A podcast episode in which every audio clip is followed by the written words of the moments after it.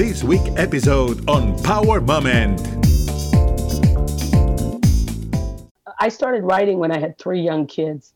So I told myself, you don't have the luxury for writer's block. You don't you don't have the luxury to have certain conditions. So every Monday, my husband took the kids, and I wrote all day long. To me, and this is what I tell my girls, you have to have courage. You have to have courage to try your best.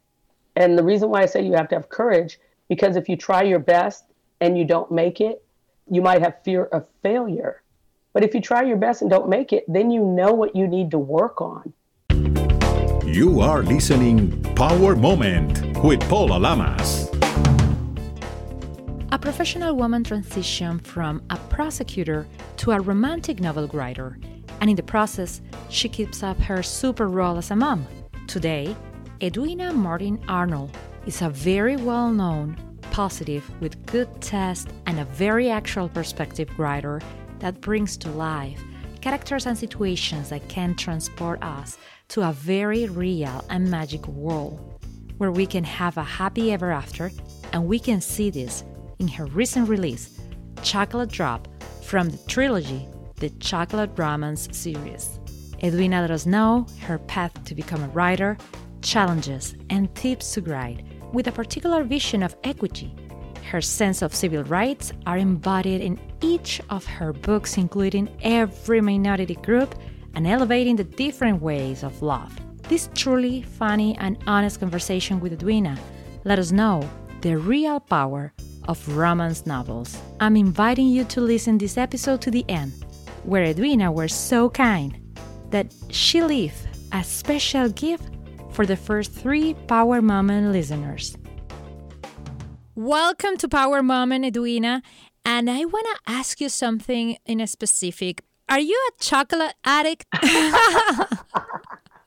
I love chocolate. yeah, chocolate, um, the candy, and chocolate colored men. exactly. I love it because you have this trilogy that is fantastic. It's uh, the chocolate romance, and your last book is Chocolate Drop. I have yes. the honor to read it. I just love it. It has like a little bit of drama and it's provocative and it's sexy. So, what was the challenge to write this book in particular? Well, you know, initially it's the third book in the chocolate romance story, and I had a completely different idea. It was going to be a basketball player, and they were going to be in Spain because southern Spain was conquered by the Moors for, I think, about 800 years. Yes. So I wanted to bring that rich history to life, but I couldn't ignore what was going around on around me. Um, so I completely changed the story idea into love, into love in the time of Corona. Exactly, and it's very actual. Talk about the pandemic. I'm glad it worked out because it was just my gut saying, Edwina, you can't ignore this. The heroine in the story, or the woman, is a emergency room doctor, and the hero is a doctor of pathology. He's the head of the morgue in the story. So they fall in love and experience the pandemic together. So, how long took you to write this? You know, not very long, probably about six months which is quick for me. Wow. it is quick for everybody, I think so. Some people took like a year to do a book of 100 pages. Um, uh-huh. But why you decide to take it out some things? The basketball is a little bit there, but it's more like a gym at the beginning, right? Yes, an MMA fighter. So exactly. the sports. I'm a sports lover. I can tell. So you have mentioned several times basketball. What team do you like? I love the Storm. But also, I'm, I apologize for my voice. It's a little husky. My husband told me it was sexy, but it's a little it's a little husky because I coach Rainier Beach uh, girls basketball at the high school, and um, my voice is uh, from yelling at the girls or you know encouraging them to do what I'm, I'm saying. I lost my voice. It's wonderful because you are the ones that are helping to build a new generation of women. Yes, I like to think so. Well, a lot of people gave to me. I'm just trying to give it back. Plus, I love the sport. What do you think your characters has from you? Oh, geez. I don't really try to put myself in my characters. When I first started writing back in 1998, my husband said, I don't want to see myself in any of your books. So um, I tried to hold true to that. But truth is stranger than fiction. I mean, who could imagine? I'm trying to think of a true story that's crazy. There's plenty of them. if you look in the news today. But uh, I find if I just pay attention to what's going on around me, then a story idea will pop up. How was the first time that you cried? That was something that you uh, always want to do, or it was like a hobby, or it was like uh-huh. something hit you and you change your path and you say, I want to be a writer? You know, I'm so happy you asked me that question because I know your your show is about resiliency, and so I, I would like to share my story a little bit. Um, I was a prosecutor back in the '90s, and my husband um, is a is a um, I call him a serial entrepreneur.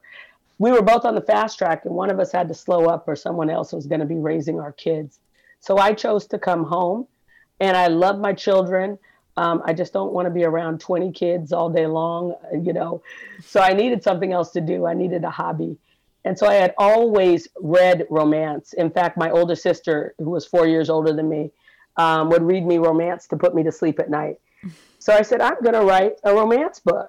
So every Monday, my husband took the kids and I wrote all day long.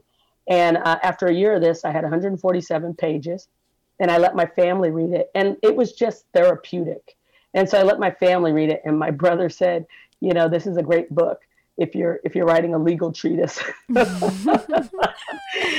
so I spent another year writing, and then I began to see the black romances in the grocery stores, and I said, "Hey, I have a black romance." And so then I got my book published, and five years later, I had made it to the pinnacle, a Harlequin. I became a Harlequin writer. And the same week I got the news that I was a Harlequin writer, I got the news that my sister's cancer was terminal. And so she lived in San Diego, and my mom would go for three weeks, and I would go for one week. And we did that for nine months until she passed. And when you're publishing with the houses, Harlequin, um, when you're publishing with the big houses, you don't have a lot that you can control. But one thing you can control is the cover and they asked me what I wanted for the cover, and I was grieving. I said, just put whatever you're going to put. And the picture looks just like my sister. Um, the book came out about four months after she passed. So I felt like it was her final approval. But then every time I sat down to write, I cried. And so I slowly stopped writing. I never delivered the second book to Harlequin.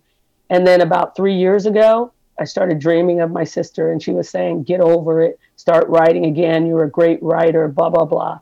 So I started writing again. Um, and I, I produced the second book. The Harlequin book is House Guest. The sequel to it is, is Twice Tempted. And I sent it to Harlequin. It was only 14 years late, just a little late. but the flattering thing is they remembered who I was. And they said, Edwina, if you want to do this, that, and the other, we'll consider publishing it. And then I explored the world of self publishing, and it was so much easier. I published a book in a weekend. And with Harlequin, I made eight cents to 10 cents a book. Uh, self publishing, I make $2 a book. It took me a while, but I got back to writing, and it feels good. It is fantastic and fascinating because the time that you start to write, we didn't have Amazon, we didn't have nope. uh, social media.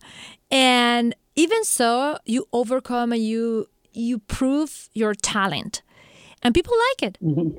And mm-hmm. I can tell that from your 10 books, this one uh, probably this this book was very personal, touching, probably. And uh, I love the the thing that you say that you have been dreaming with your sister, and that encourage you, empower you to go back and, and, and grind. Do you grind in machines? Do you grind with your pen? And, and how it's the process that you create a book? And then, I'm sorry, Paula, but did I mention my sister's name was Paula? no. yeah, yeah. That's her name was Paula fantastic. Too. So we're, we, we were destined to meet. Yes. Um, you know, when I first started, I wrote my first two books by hand, and then I would type them into the computer and then I the third book I started and I, I didn't think it'd be possible for me to write with anything but my hand. But with the computer, you can change a lot easier than you can with with the pencil or a pen. Um, you know, I was cutting and trying to tape stuff together. You know what I mean? yes. And then the computer, you could just cut and paste. And so that's kind of how I transitioned. Uh, now, my favorite instrument to write on is my iPad. Oh, nice. So yeah, it is interesting when we experience how the technology evolve and we evolve mm-hmm. with them. And in this case, what do you think it will help you more at a time to build a book and story? Be quiet or probably like in the middle of the city? How, how the ideas comes to you? Mm. You know, I grew up with a large, kind of large, five brothers and sisters, and we had a three bedroom house. So I'm used to noise and activity. When I went first went to college, I couldn't study in the library because it was too quiet. So I went to UW. So I went to the hub, the student union building to study. So I'm used to noise and activity. But as a writer, I started writing when I had three young kids. So I told myself, you don't have the luxury for writer's block. You don't you don't have the luxury to have certain conditions. So I can write just about anywhere. so you don't need like I don't know, to do yoga meditation and candles and all this stuff to get like, okay, let's prepare to have a story. And no. Those stories that you tell and you let us know through this amazing book, it's uh, related in a way. Have you experienced something like this? Or do you think it's something that we can tell and we can see mm. everywhere? Well, you know, little um, uh, bits and pieces for example, in Chocolate Drop, mm-hmm. um, I bring up uh, poor Mr. Floyd and the woman who, the black woman who was saying that when Floyd was calling for his mother, that he was calling all black mothers or all mothers, period. I felt that when I saw the video, mm-hmm. or the, I felt as if he was calling me too. You know? Exactly. Is that making sense? Yes, definitely. And I want to talk about that too because you have a phrase in your epilogue that says Marvin Gaye used to sing to me, he had a feeling uh-huh. like black was the thing to be. So, indeed, uh-huh. is the moment to be a black and to empower our black community. How do you mm-hmm, feel with this? Because right. you have you have a law degree, you have been fighting for civil rights. You are the coach of an amazing basketball team of girls. When we talk about diversity, when we talk about mm-hmm. inclusion, when we talk about tolerance, what is the first thing that comes to you as a writer because you have been telling so many stories? Or yeah, if you want to yeah. write a book about this, what should be the the main story? Oh, you know, I got a couple of answers, Paula. Um, but you know, when I, let, let me just digress a little bit. When yeah. we were talking about where I can write, uh, it made me think of just us as women. Um, you know, we have to care for our families. We have to work. We've learned to to break down barriers without perfect conditions. I think um, you know all women kind of have that condition. But I guess when I think about the world and where we're at, and I would like us to have equity, not equality. Uh, equality, you know, everybody needs a stool to see over the fence and they get the same size. I want equity. If you have somebody short, they may need a taller stool. If you have somebody who's real tall, they may need the shorter stool. So equity would be uh, my my response to your question.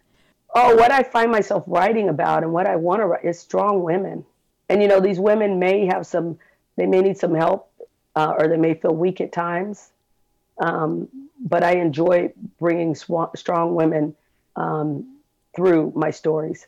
How do you see the perspective and the perception of a woman in a romance book or in a romance uh-huh. uh, world right now? Well, for non romance readers, I think they probably think they're just silly. you know, and I have to admit, I've been a lifelong romance reader. And so I'll tell you, it's not a big secret, but I was born in 65. So you can imagine the heroines in the 70s were yeah. the, the, women in the books were a lot different than the women are today. Yeah. And sometimes I try to go back and read those old books and I'm like, oh my God, she's so weak. How could I read this? you know, so the, the genre, the genre really has changed. I, I love featuring uh, black women falling in love and like I said, they're strong and they can fall in love with anybody. So, you know, I have them falling in love with black men. I have them falling in love with white men. I have a Pacific Islander. I do want to do a Latino gentleman, but women can fall in love with women too. So, I mean, that's coming down the line. So, my feature is black women falling in love, and and that by the end of the story, they're strong, lovable people. Why are you so positive with love? Oh, you'd probably have to attribute that to my mother. She's the same way. and, you know, who wants to be depressed? I mean, I always, I've always tried to see the glass as half full. what should be your advice for young ladies that probably are listening to this and they mm-hmm. just figured out like they fall just in love for the first time right now? Oh, oh God, that would be a lot. um, you know, I've been married for 33 years. And I think the key to my husband and I's relationship is that we communicate because Lord knows we have changed over those 33 years. Um, but we understand each other because we talk. So I think lack of communication, um, couples grow apart or grow into different people. But also, my husband respects and loves me and lifts me up, and I do the same to him. And so I think that's really key. Does your husband read the book before anybody else?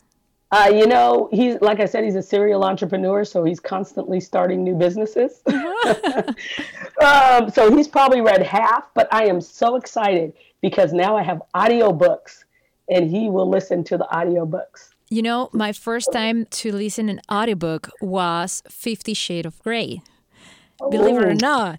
And I was, and something funny was I was in the middle of a, it was back in the time I used to live in Miami. I was in the middle of a street that was walkable, which is weird uh-huh. in Miami.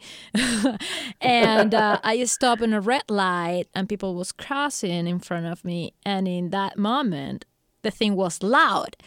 And I was like, oh my God, this is the awkward moment ever every single one that was walking was turning around and look at me. I was like, okay, let me turn it down this thing right now.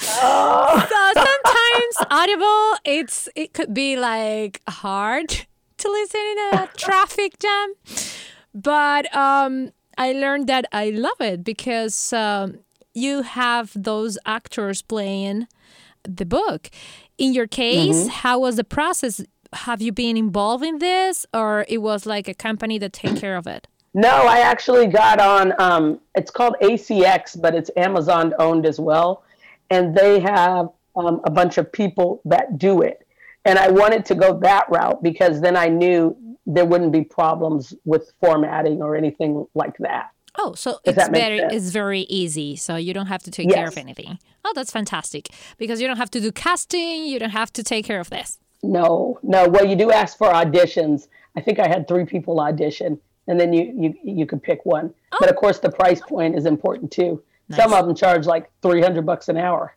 Oh my god, that's interesting because it's something to have in mind for those that wants to have a book. Do you have a special invitation, Edwina, for Power Moment listeners? I do. Power Moment listeners are so special.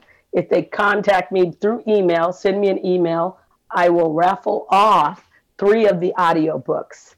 Um, and my email is info at edwinamartinarnold.com. Info at edwinamartinarnold.com.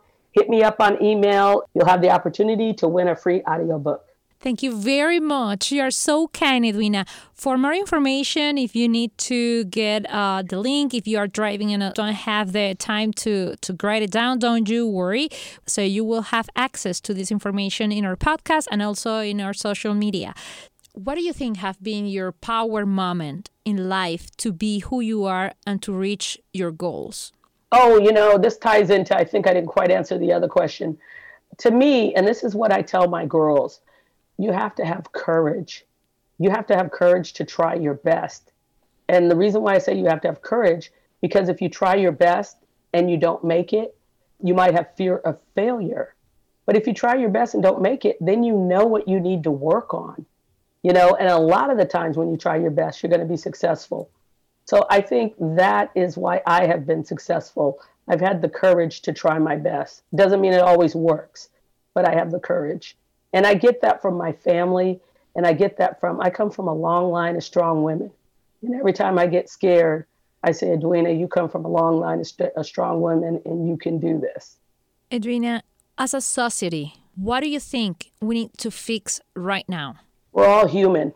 My mother said this, so it's not an original idea from me, but she said if they came down from Mars, that would unite the human race. but if we could just all see each other as human and treat each other with love and respect. Thank you so much for your time, for your honesty, and for this wonderful conversation, Edwina. But we have to invite every single one to listen your audible or your audiobook and also where they can find more information and see all these 10 books that you already wrote. Thank you so much, Paula.